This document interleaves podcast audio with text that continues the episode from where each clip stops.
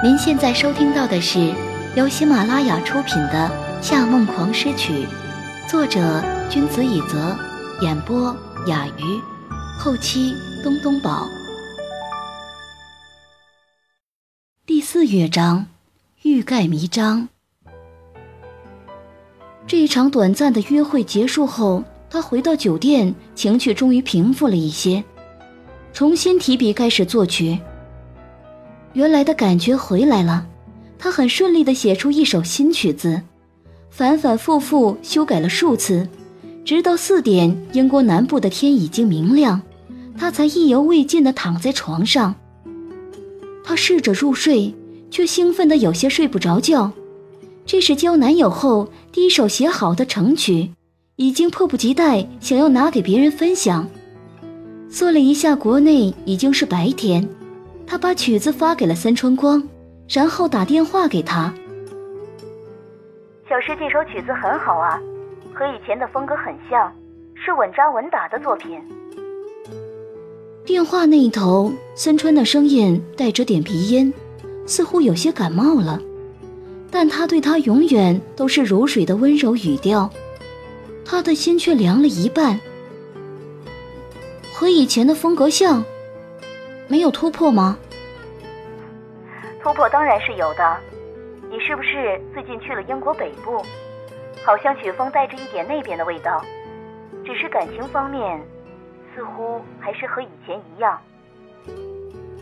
他握着画机的手冒出了层层细汗，悬着一颗心说道：“感情和以前一样，那是什么意思？是没感情的意思吗？”孙春光非常了解他的个性，他是个自尊心很强的艺术家，允许别人说他有技术上的错误，甚至可以接受别人说你就是个蠢蛋，连基本乐理知识都不知道，却最忌讳别人说他没有天赋，所以他小心翼翼地琢磨着用词，尽量婉转地提点道：“感情这种东西可以慢慢琢磨。”听见这句话，裴师明显感到胸前有什么东西在爆炸，一股气血直往脑袋里涌。但越是生气，他就表现得越镇定。真不懂你的意思，再解释一下。在专业级的演奏水准下，不论是作曲还是演奏，技巧已经不那么重要了，更重要的是灵魂。小诗。你在音乐上是百年难得一见的天才，但是，可能是你的好胜心太旺盛了，写出的曲子没有可以挑剔的地方，总是让人感受不到整首曲子的灵魂。这番话瞬间击中他的要害。其实不仅作曲如此，他甚至不擅长演奏太欢快或浪漫的曲子。他的技巧性十足。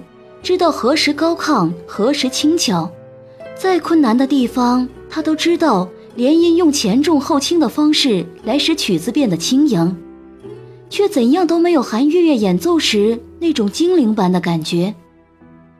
他轻轻说：“你是想说，我被野心蒙蔽了双眼，对吗？”我只是觉得，有时作曲可以试着保持冷静。听见他没有否认自己的话，他终于再也按耐不住了，愤怒道：“森川少爷，我不懂你作为一个古典乐演奏者，怎么会给出这样的评价？我不是写通俗音乐的，梵高、贝多芬、莫扎特，哪个人做事是按牌理出牌的？你希望我写出滥情的作品，和夏娜变成一类人是吗？你真的是在为我好？哼，真可笑！”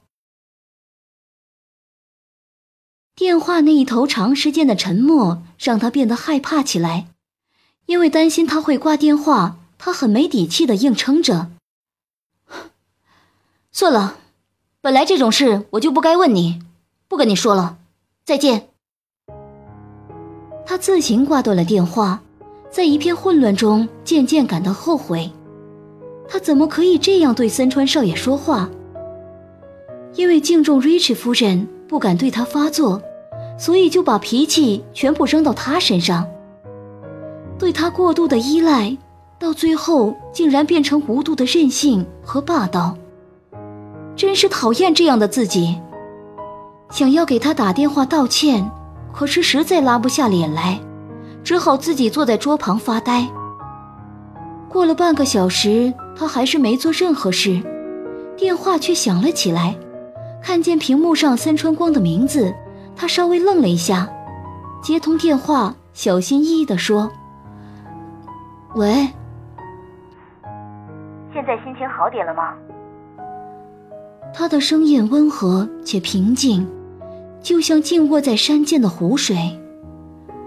他如鲠在喉，嘴唇抿成一条缝，良久才充满歉意地说：“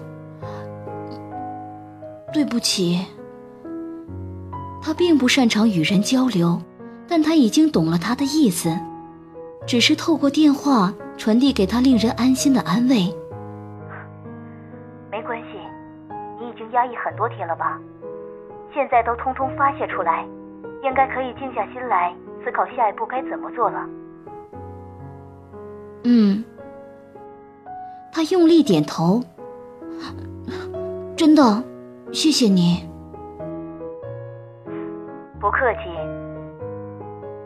再次挂断电话之后，他的情绪确实平复了很多。只是森川光都会否认的作品，他觉得也没什么必要再给 Rich 夫人看了。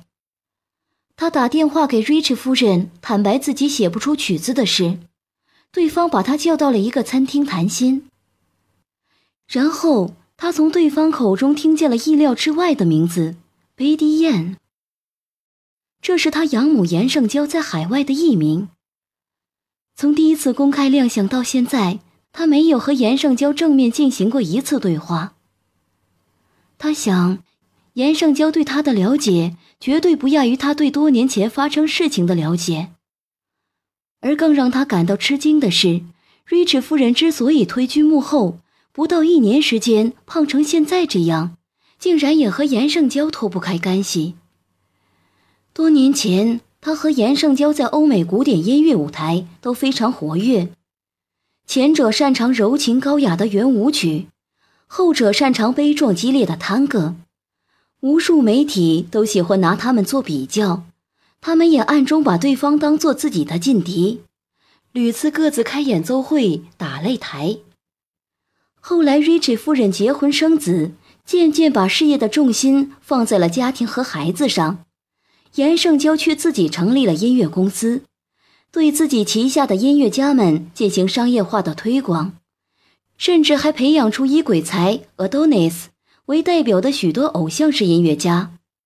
不幸的是，Richie 夫人的女儿得了系统性红斑狼疮。她病危时曾说想再听一次母亲的演奏，于是 Richie 夫人在罗马租用了离医院最近的一家音乐厅。打算专门为女儿开一场演奏会。然而，表演前几日，工作人员通知他，严胜娇临时出天价抢走了当日的演出场地，以举办俄多尼斯巡回音乐演奏会。他被迫取消演奏会。他没来得及做二次准备，女儿就系统衰竭死亡了。您正在收听的是由喜马拉雅独家发布的《夏梦黄诗曲》。瑞奇夫人对这个过程并没有描述太多，但裴师心中却非常清楚：当一个艺术家为某一个人放弃前程，那说明这个人已比自己还要重要。他想起自己还在柯家时。严胜娇也曾用类似的手段消灭掉另一个对手，当时连柯泽都看不下去了，说：“妈，你是搞艺术的，怎么可以这样不择手段？”严胜娇只是冷漠的回答：“如果母亲只是甘愿成为一个落魄的艺术家，你现在不过是一个在普通学校饱受欺负的前途未卜的小混混。看清楚，你现在身上的少爷光环。”这都是母亲的不择手段换来的。这番话令裴时反感，却又如此记忆犹新。他想起了巴尔扎克说过的一句话：“每一笔巨额财富的后面都有深重的罪恶。”回国以后，裴时一直和安迪保持着邮件联系，但因为两边生活差异太大，渐渐的彼此回邮件的速度越来越慢，到后来变成忘记对方的存在。他没有忘记瑞奇夫人说过的恋爱的心情，一直在为自己物色下一任男友。只是从很多年前开始，他的生活就太过简单。又不像同事们那样爱泡吧、逛街、唱 KTV，所以目前为止喜欢他的男生只有一个，那就是在公司给他写情书的小伙子。他与他通了邮件，了解到他叫彬彬，比他大两岁，是销售部门的客户经理。他是标准的年轻白领，名校毕业，有一点小资情调。喜欢法文老歌，对名牌有一定程度了解，狂热喜爱苹果公司的产品，天天加班，周末喜欢和同事们泡泡吧、喝喝酒，对快节奏的社会的态度略显消极无奈。还有对古典音乐完全没有了解，仅凭这一点，他就觉得这个男生完全没有安迪适合他。他开始怀念安迪聊到法科时那种激动的感觉，越发觉得比起很多男生聊都市生活、聊工作压力，自己更喜欢一个人待在房间里和琴玩，甚至是揉乱裴曲的脑袋，把他弄炸毛再安抚之，都要有趣的多。后来他总算发现，他们之间原来还是有共同话题的。那就是恐怖的 BOSS。据说彬彬的女上司是个李莫愁式的人物，销售部的员工们提到他都会不由自主抖三抖，但他只要一遇到夏承思，会立刻变成遇见慕容复的王语嫣。我有个朋友在香港的盛夏分公司工作，听说夏先生很少过去，但只要到那边转一圈，他们都会紧张的不敢大声呼吸。你在他手下工作肯定很辛苦。对于他的话，他不能再赞同了。原来和同事聊天也是一件美好的事，像是夏承思全公司视频会议上傲慢的态度，平时凶得要命的命令口吻，在大厅里和人谈判时那种六亲不认的模样，做什么事都百般挑剔，像是机器纠错一样的龟毛，等等。平时都是无法跟人吐槽的，可是跟同事就可以。在夏承思身边，这段漫长受虐时光积累的怨气，终于有了一个发泄的途径。他以前从来不知道，说一个人的坏话也是如此令人愉悦的事。接下来的时间里，他开始训练自己编制的管弦乐队，把自己谱好的几首曲子演奏录制出来。忙碌之中，又一年过去了。不幸的是，十二月三十一日，他没能回家，而是和邵董在公司加班。幸运的是，凌晨时，小曲非常体贴地帮他送来了夜宵。夏承思虽然还是和平常一样不拘言笑，却对裴曲特别照顾，会问他的工作、生活等等问题，甚至还告诉他。你姐姐平时在公司是很尽职的员工。裴师当时正在吃小曲亲手做的汤圆，一整个汤圆噎在喉咙里不上不下，差点呛死。裴曲简直完全被夏承思折服了，回家的路上一直念叨这样的话：“他哪里像你说的魔鬼上司？他只是看上去严肃，实际人很好啊。”弟弟向来善良，别人给颗糖，他就对对方推心置腹，他不愿意多做评价。春季之夜，温度总是偏低，街边路灯高高挑起的灯泡像是悬在空中，散发着魔幻又诡谲的气息。它们照亮了公园护栏上露出的植物，枝叶的轮廓像是能吸收光芒一样，被镀上了一圈银色的镶边。在这些路灯和植物的烘托下，护栏外的长街显得有些暗淡，却为春夜平添了一丝柔软，让人误以为在光背后的黑影中依然是无边无际的幽绿植物。这是春季独有的气息，但公园对面夜店里疯狂的年轻人们却连一秒注意力都不屑给他。大门口停了很多好车。最显眼的莫过于白色、大红、银灰的三台。裴时虽然不懂车，但大红的兰博基尼还是认得出来。另外两台都是扁的底盘，几乎贴到地面，一看就知道是同一个档次的顶级跑车。兰博基尼固然骚包，但仔细一看，里面坐的人更骚包。他烫了一头韩式小卷发。秀气的鼻梁上架着蓝镜片，黄框的墨镜，从衣服到鞋都是纯粹的亮黄色，黄蓝相间的丝巾直接系在脖子上。音乐开得很大，车里染了黄发的女孩和他一起随着音乐摇头晃脑。即便隔得很远，裴氏也能从他的皮肤看出来，这男生还很年轻，最多大学刚毕业。看见这辆车的时候，他预感就不好。没想到这男生真是夏成义。车门翻起以后，他和女孩一起踏着舞步往夜店里去了。裴时忍不住看了一眼手机屏保上的裴曲，怎么都是别人的弟弟？夏承思的弟弟做派就怎么这么吓人？若说他哥散发着年轻企业家的气质。他每次出现，就一定散发着贪玩富二代的气质。不过，他和夏承义并不熟。这个晚上，他的主要任务是当夏承思的跟班。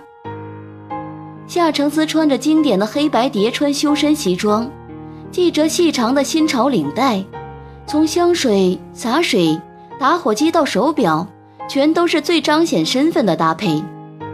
因为是在夜店里活动。为了压制这一身过于认真的打扮，他还戴着夸大的白宝石银戒指，顿时有了优雅又新潮的气息。夏承义带来的几个女孩子看上去漂亮又娇小，但喝酒特别厉害，不出几分钟就灌了裴师三杯酒。裴师本来就没什么酒量，外加头顶的灯光太炫目，酒意渐渐上了脑。回到卡座坐下休息。十二点刚过，他听见旁边的陌生人在说：“从现在开始就可以尽情约人了，你做好准备了吗？”然后掏出手机来看了看，发现日期已经跳到了四月的第一天。原本像他这样的人是不会想到愚人节这种节日的，但看见夏承思从人群中走过来，在他面前坐下。他忽然起了玩心，想要恶整他一下。他翘着腿坐在沙发上，手指上的白宝石戒指在灯光下星子般闪烁。可能是夜晚总是会展现人的另一面，他看上去和平时很不一样。蓝紫射线摇晃着，呈现出他侧脸的轮廓，那种像是电脑合成一般的精致面孔，没了平时的疏离感。反而散发出一种蛊惑人心的魅力。即便是在光线不足的地方，雌性生物们也依然练就了火眼金睛，不会错过任何一个优质男人。尤其是在他和他相隔甚远的情况下，没过多久，两个裹着紧身短裙的女孩子走过来，弯下腰，故意展露火辣身材。用浓黑妆容的眼睛对他放电，他礼貌地笑了一下，指了指裴师的方向。那两个女孩面面相觑，不甘心地看着他，端着酒杯走过来，牵着裴师的手离开。听众朋友，您刚刚收听到的是由喜马拉雅出品的《夏梦狂诗曲》，作者君子以泽，演播雅鱼，后期。东东宝，更多精彩有声书尽在喜马拉雅。感谢您的收听。